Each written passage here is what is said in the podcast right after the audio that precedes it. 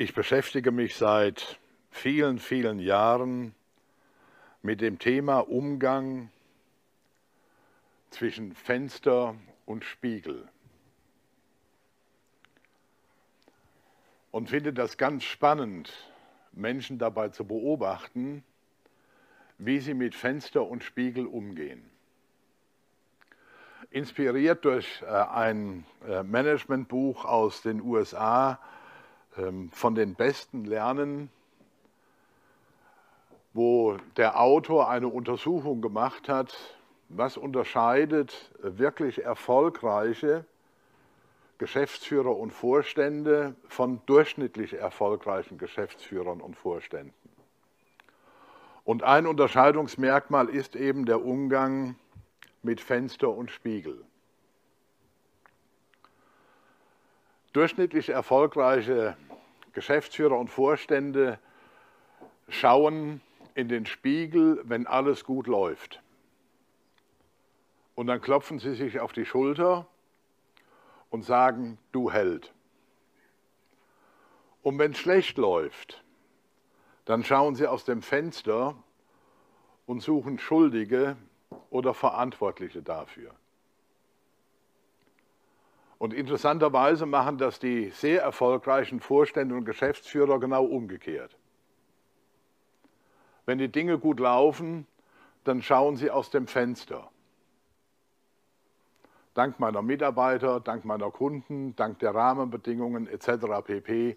läuft alles wunderbar. Und wenn schlecht läuft, schauen sie in den Spiegel und stellen sich nur eine einzige Frage, was mache ich gerade falsch? Was ist gerade mein Anteil an dieser Situation?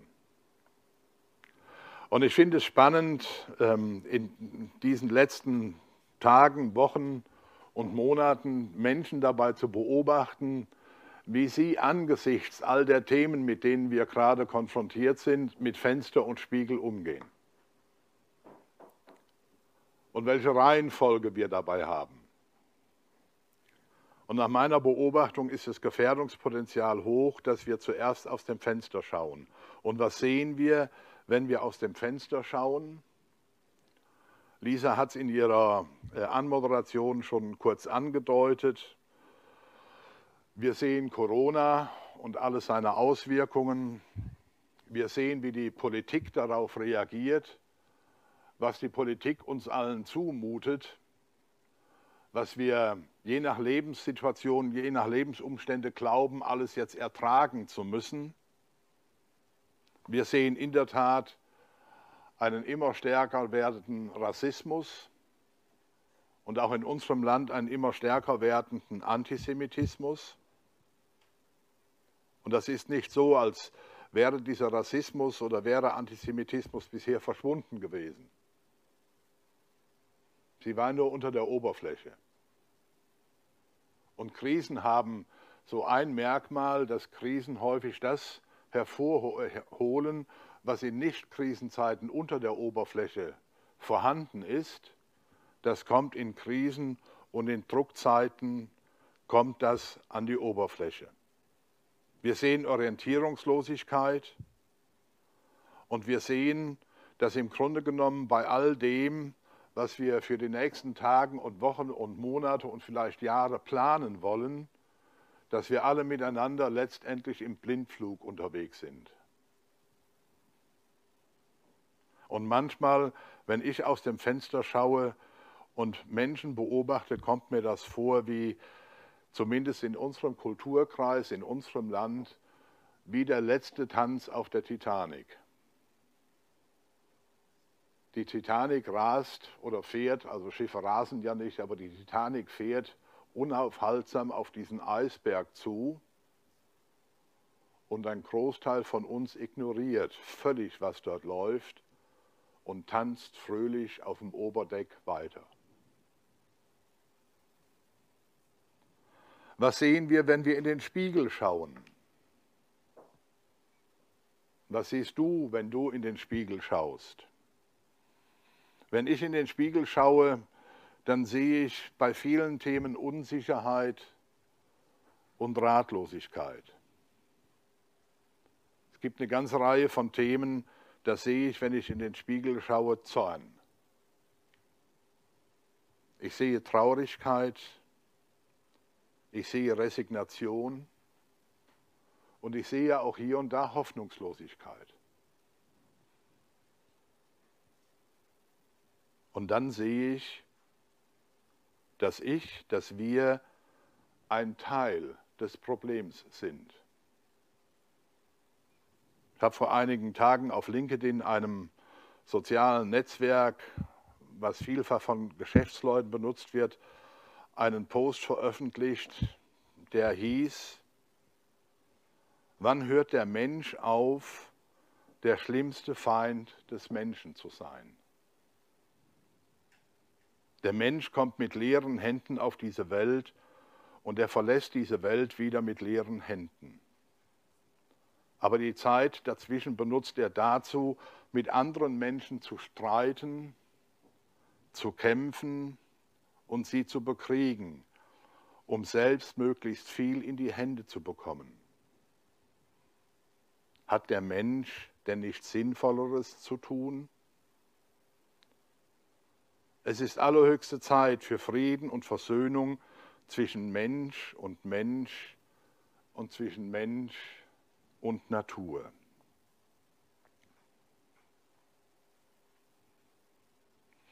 Es soll mal ein Mensch ein kurzes Gespräch mit Gott geführt haben, das wie folgt lief. Der Mensch sagt zu Gott, Mensch Gott, warum lässt du das ganze Leid auf dieser Welt eigentlich zu?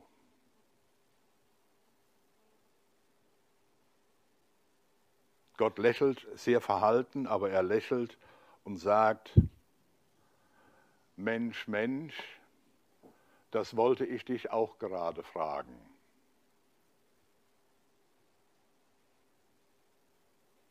Sind wir bereit, uns die Frage von Gott stellen zu lassen?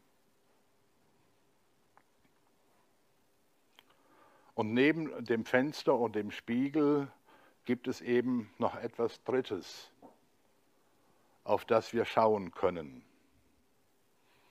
Die einen tun das etwas mehr, die anderen tun das etwas weniger und noch zu viele Menschen tun das gar nicht, nämlich was sehen wir, wenn wir auf Gott schauen?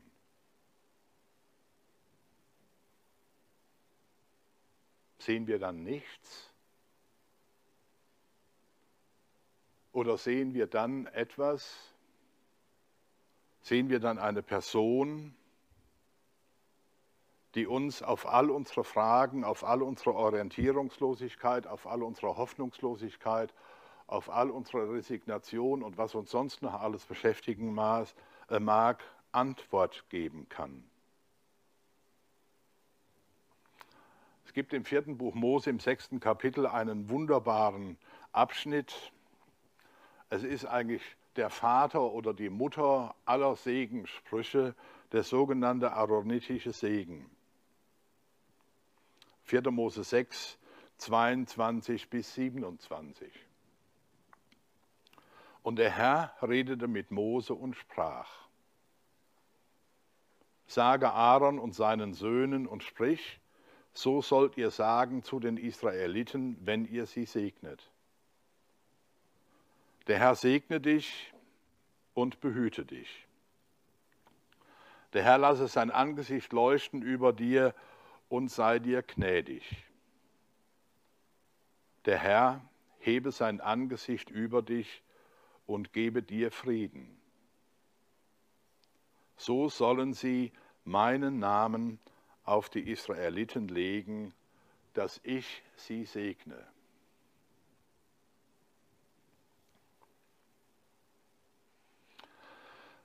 Ich kann mich daran erinnern, dass dieser sogenannte aaronitische Segen eine Standardformel in den Gottesdiensten in der Kirche war, in dem Ort, in dem ich groß geworden bin. Er gehörte wie viele andere Dinge einfach zu diesem Gottesdienst dazu. Und je häufiger man etwas immer an der gleichen Stelle in einem Gottesdienst hört, desto größer wird die Gefahr, dass man das, was in diesen Worten drinsteckt, früher oder später überhört. Es gehört halt dazu. Es ist zu einem Ritual geworden, zu einer Gewohnheit geworden, die uns aber nicht mehr wirklich anspricht. In den letzten Wochen und Monaten hat dieser aaronitische Segen für mich ganz neue Bedeutung gewonnen. Ich habe mich nochmal ganz neu auf diesen Segen eingelassen und für mich persönlich versucht herauszufinden, worum geht es denn in diesem Segen? Was wird in diesem Segen ausgesagt und ausgedrückt? Vers 24, der Herr segne dich und behüte dich. Das ist sozusagen die Überschrift über den Segen. Das ist die Überschrift, das ist der Bezugsrahmen, das ist das Dach oder wie immer ihr es sehen wollt für die nächsten beiden Verse. Und es bedeutet nichts anderes. Der Herr segne dich und behüte dich, heißt unter den Einflussbereich Gottes zu kommen. Und vielleicht ist das schon eine kleine Schwierigkeit, Möglicherweise ist es nur meine, aber vielleicht geht es auch anderen so, dass Luther den hebräischen Text Yahweh, Gott, mit der Herr übersetzt hat. Ähm, gibt ja unter eingeweihten Christen ähm, so eine eigene Sprache, die Sprache Kanaans, ähm, die außerhalb der Christenheit oft nicht verstanden wird. Also ist ja die spannende Frage, wer ist denn der Herr? Ich kann mich daran erinnern, ähm, ich habe mal eine Geburtsanzeige gelesen von einem Ehepaar, von dem ich wusste, dass sie im Erdgeschoss eines Mehrfamilienhauses wohnten. Und das waren fromme Leute und über dieser Geburtsanzeige stand drüber, wir danken dem Herrn über uns. Was mag der Mieter in der Wohnung darüber gedacht haben bei dieser Geburtsanzeige? Fühlt er sich angesprochen? warum fällt es uns so schwer, die Dinge tatsächlich beim Namen zu nennen? Wenn es hier heißt, der Herr segne dich und behüte dich, dann reden wir über den Gott Abrahams, Isaaks und Jakobs. Und wir reden über den Vater von Jesus Christus. Sind wir uns dessen wirklich noch bewusst, dass wir über Gott reden und Wiederholung ist die Mutter des Lernens. Und wir reden über den Gott Abrahams, Isaaks und Jakobs. Und wir reden über den Gott, der der Vater von Jesus Christus ist. Und mit dieser Überschrift werden Menschen in seinen Einflussbereich gestellt.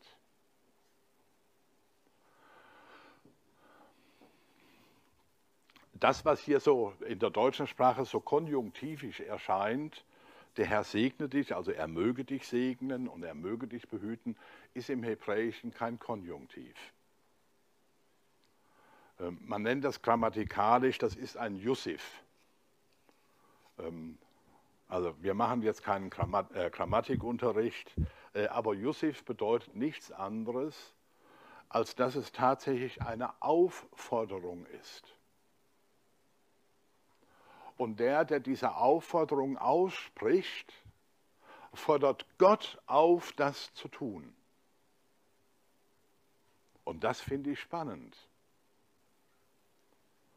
Dass wenn wir einem Menschen sagen, der Herr segne dich und behüte dich, dass wir damit Gott auffordern, das zu tun. Also wir stellen diesen Menschen oder diese Menschen unter den Einflussbereich Gottes. Der Herr lasse sein Angesicht, also Gott lasse sein Angesicht leuchten über dir und sei dir gnädig. Weiß nicht, ob ihr mal einen Sonnenaufgang äh, so an einem besonderen Ort beobachtet habt. Äh, meine Frau und ich, wir sind vor zwei Jahren mit einem befreundeten Ehepaar ähm, in den USA gewesen, haben dort eine Rundtour durch Kalifornien gemacht, sind unter anderem in Grand Canyon, im Grand Canyon gewesen. Und der Freund und ich, unsere beiden Frauen, wollten lieber noch ein bisschen länger schlafen. Der Freund und ich sind morgens um halb fünf ins Auto gestiegen, sind in den Grand Canyon reingefahren, um einen Sonnenaufgang zu erleben. Und das ist schon faszinierend, wenn das Licht die Dunkelheit vertreibt. Und darüber reden wir. Der Herr lasse sein Angesicht leuchten über dir und sei dir gnädig. Es ist die Aufforderung an Gott,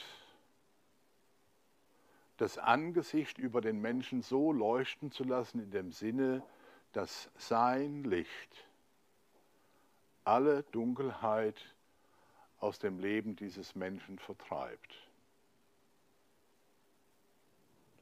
Und auch das sollten wir nicht unterschätzen, wenn diese Bitte, diese Aufforderung abgeschlossen wird mit und sei dir gnädig, dass wir gnadebedürftige Menschen sind.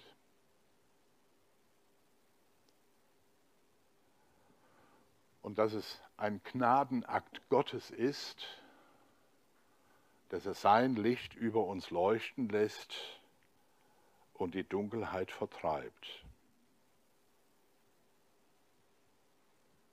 Und wenn man sich die Geschichte von Jesus anschaut, von von seinem Kreuzestod,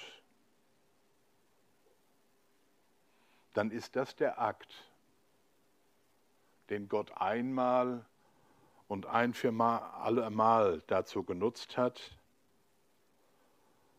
um sich im Kreuzestod seines Sohnes all den Menschen, die in Finsternis leben, neu zuzuwenden und es Licht werden zu lassen in ihrem Leben.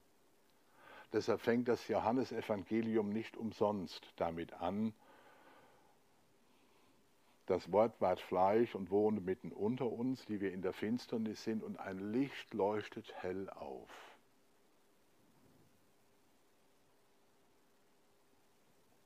Gott lasse sein Angesicht leuchten über dir und sei dir gnädig. Gott wendet sich dir zu.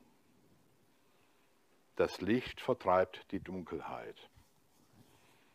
Und der letzte, die letzte Segensaufforderung, Gott hebe sein Angesicht auf dich oder über dich und gebe dir Frieden. Kennt ihr das? Ihr seid mit einem Menschen im Gespräch, aber dieser Mensch schaut euch nicht an. Der schaut irgendwo hin. Und ihr fragt euch ständig, äh, bin ich jetzt gemeint? Ähm, oder meint, die, meint der jemand völlig anderen? Gott hebe sein Angesicht auf dich oder über dich und gebe dir Frieden heißt, Gott schaut dich an. Gott nimmt Blickkontakt mit dir auf. Gott sagt dir, du bist gemeint ich rede jetzt mit dir.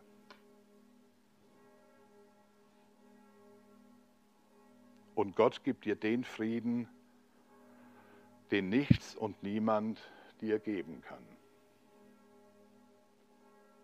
Gott gibt dir das, wonach du dich möglicherweise mit allen Fasern deiner Existenz zutiefst sehnst.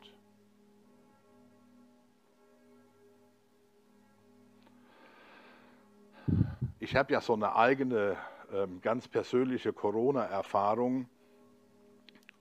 Lag Anfang äh, April zwei Wochen äh, mit Hochfieber zwischen 38,5 und 40 Fieber im Bett,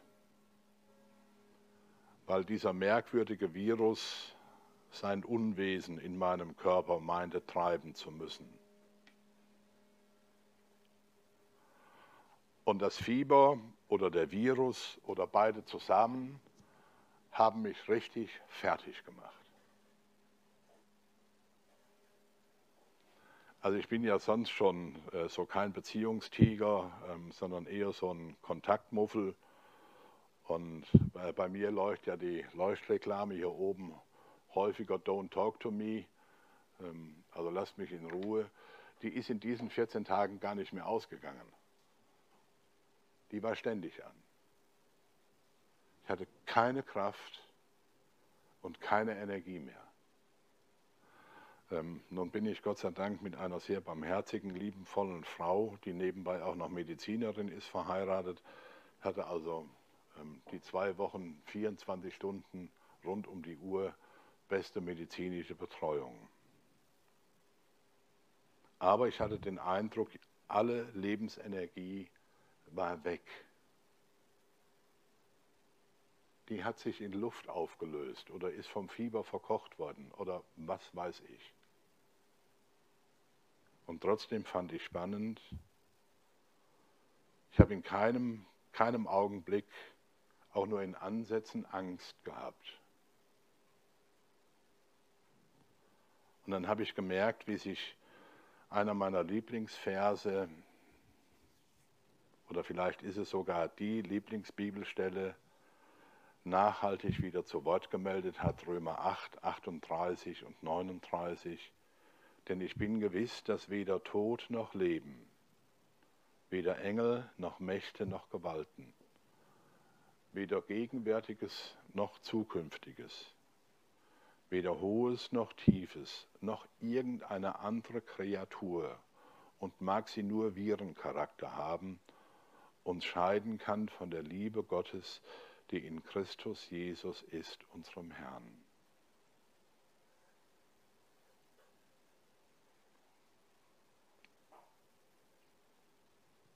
Und ich hatte den Eindruck, dass Gott mich in diesen zwei Wochen in besonderer Weise angeschaut hat und mir den Frieden gegeben hat, den ich vielleicht brauchte, um diese Zeit durchzustehen.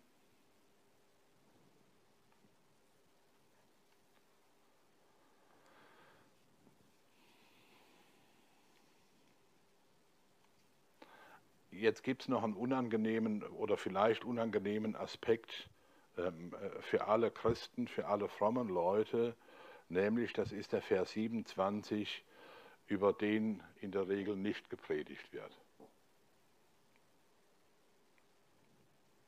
So sollen sie meinen Namen auf die Israeliten legen, dass ich sie segne.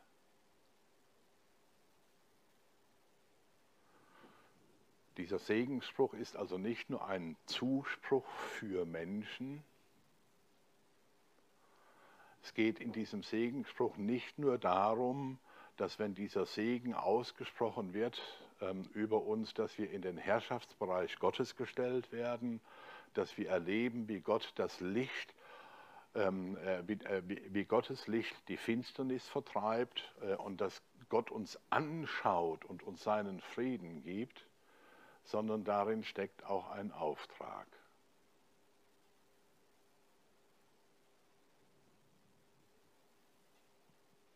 So sollen sie meinen Namen auf die Israeliten legen, dass ich sie segne. Ähm, ich bin mal exegetisch und theologisch ganz mutig und sage, das ist das, was Jesus wollte im Missionsbefehl. Geht hin in alle Welt, macht zu Jüngern, lehret sie alles halten, tauft sie und so weiter und so fort. Das heißt nichts anderes als legt den Namen Gottes auf die Menschen, damit ich sie segne.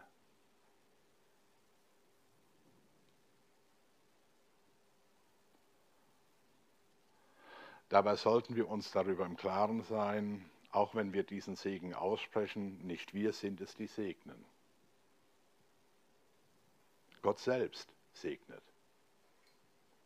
Er ist der Handelnde. Wenn wir also den Namen Gottes auf Menschen legen, dann sagen wir diesen Menschen, du gehörst, Klammer auf, trotz allem, Klammer zu, zu Gott. Gott möchte, dass du in seinen Einflussbereich kommst. Gott möchte mit seinem Licht die Finsternis aus deinem Leben vertreiben. Und Gott möchte dir den Frieden geben, den du tatsächlich brauchst.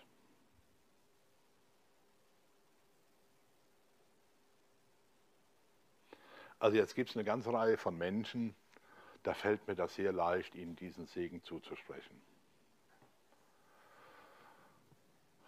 Da gibt es aber auch ein paar Kandidaten, wo das eine große Herausforderung ist.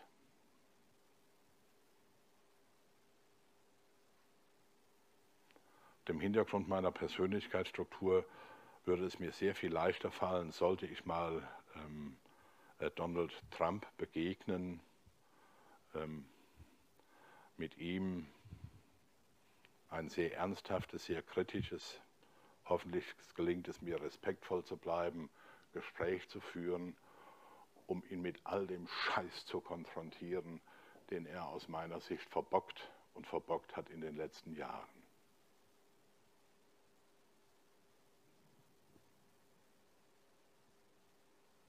Und es würde eine große Herausforderung für mich sein, ihn anzuschauen und zu sagen, Gott segne dich und behüte dich. Gott lasse sein Angesicht leuchten über dir und sei dir gnädig.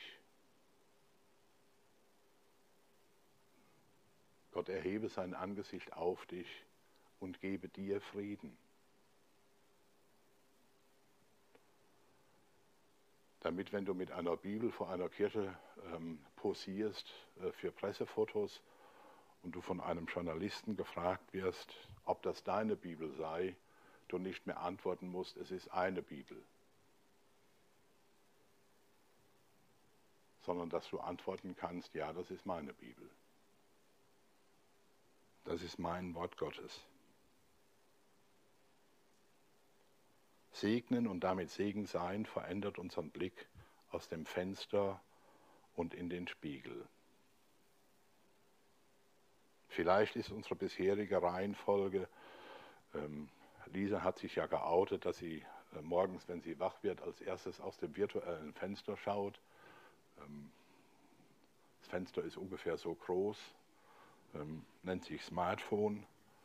Ähm, und ich verhehle nicht, Lisa ist da nicht in, allein in unserer Familie. ich greife gelegentlich morgens, wenn ich wach werde, auch als erstes äh, zu diesem seltsamen Teil und schaue, was da so in der Welt los ist. Segnen und damit Segen sein verändert unseren Blick aus dem Fenster und in den Spiegel und verändert hoffentlich damit auch unsere Reihenfolge. Vielleicht war unsere Reihenfolge bisher aus dem Fenster schauen, in den Spiegel schauen und vielleicht eventuell auch hin und wieder mal auf Gott schauen. Wenn Menschen uns unter den Einflussbereich Gottes stellen und Gott uns segnet, dann heißt die Reihenfolge Gott, Spiegel, Fenster. Wir schauen zuerst auf Gott.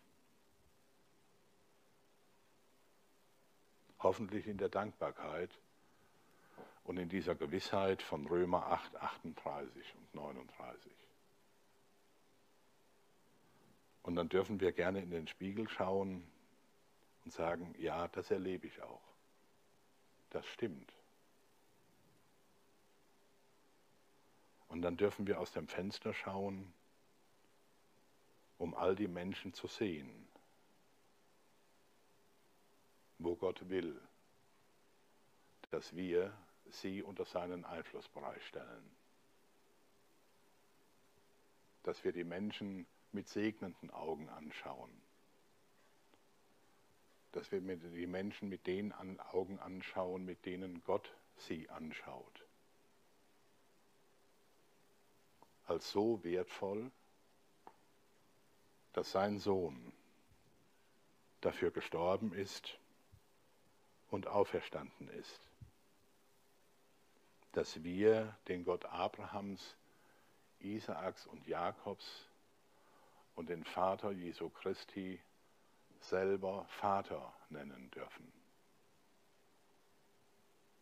und dass wir seine Kinder sein dürfen. Ich habe einen Traum.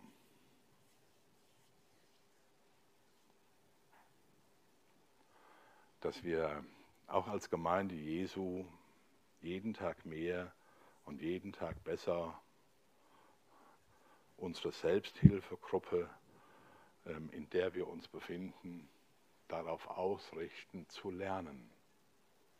Wirklich zu lernen, ein Segen zu sein für diese Welt. Und ein Segen zu sein für die Menschen, die uns jeden Tag begegnen. In Jesu Namen. Amen.